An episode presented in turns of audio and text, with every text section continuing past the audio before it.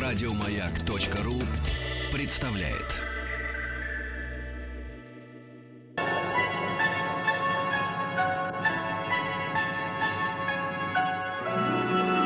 Уральские самоцветы.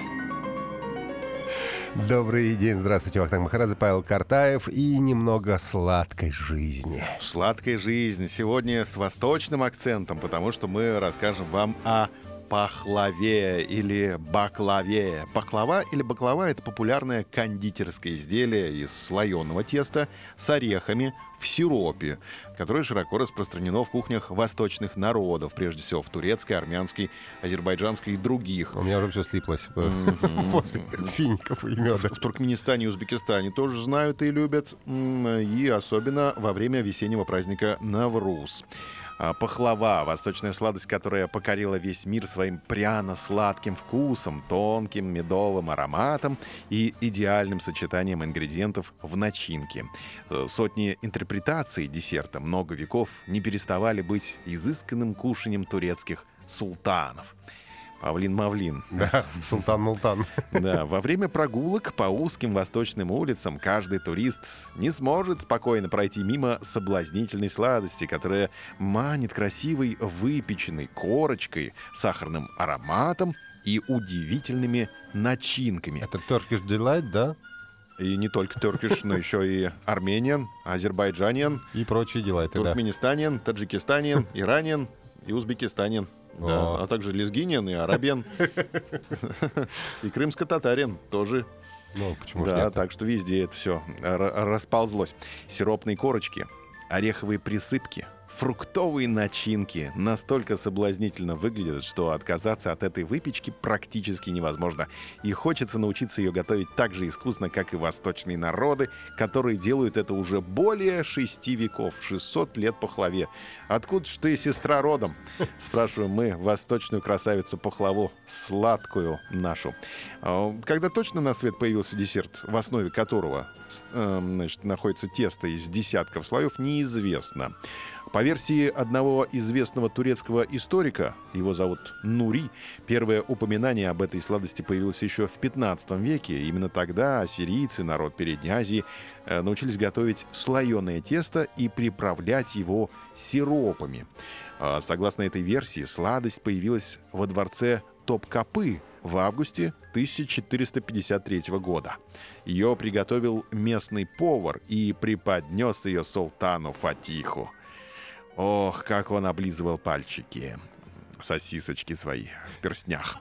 Ароматная сладость так понравилась султану, что он повелел повару навсегда увековечить этот искусный рецепт для того, чтобы после всегда готовить десерт на праздничные обеды и подчивать им заморских гостей. Можно в гарем тоже отнести, чтобы девчонки порадовались. Да, поставить им целую коробку пахлавы. Пусть кушает. Пускай не отвлекаются.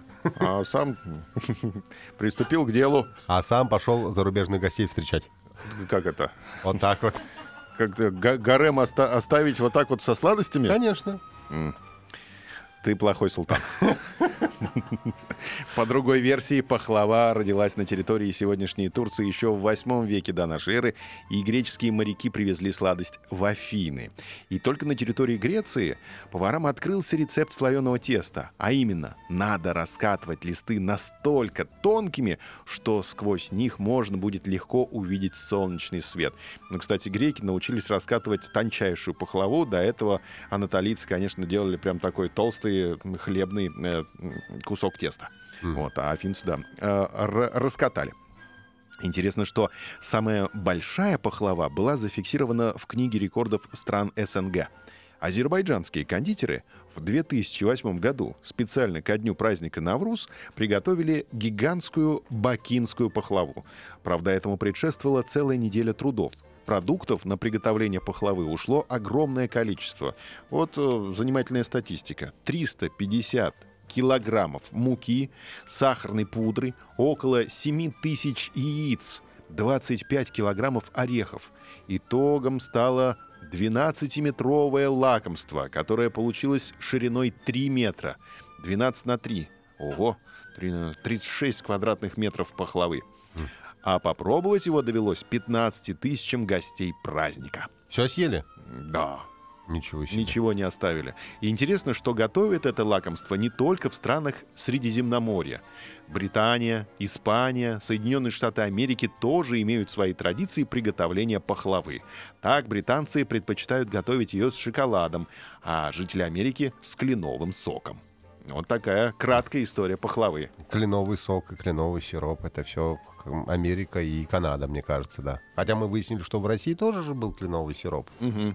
Мы попытаемся выяснить, чем отличается пахлава от штруделя. Ведь штрудель, по сути, это та же самая пахлава, только увеличенная в размерах. Вот если ты представишь штрудель. Я штрудель представляю, но мне кажется, что штрудель, он не такой сладкий. Все-таки от слова пахлава у меня уже сразу от одного слова все слепаться начинает. Потому понимаешь? что там в меду все вымочено. Вот. Да, А орехи, штрудель- меду. А штрудель, там же нету меда, там яблочки, там Корица. всё- корица, да, там более терпкая такая и менее сладкая. Я бы за штрудель проголосовал. Да, но, как говорится, форма похожа, потому что тоже рулетик, по сути. Ведь э, тесто, оно раскатывается, а потом закатывается в трубочку. Меня всегда интере- интересовало, когда вот мы э, ездили еще в Турцию, покупали эти терчиш гелайты, это все пахлава или это не все пахлава? Не все пахлава. Не все пахлава. В ближайших выпусках нашего проекта «Сладкая жизнь» мы вообще вам расскажем, может, завтра даже расскажем о восточных сладостях как классе, и, в частности, там найдем место сегодняшнему, сегодняшней королеве праздника пахлаве. Или баклаве. Баклаве, да. Так что завтра в это же время продолжение. Еще больше подкастов на радиомаяк.ру.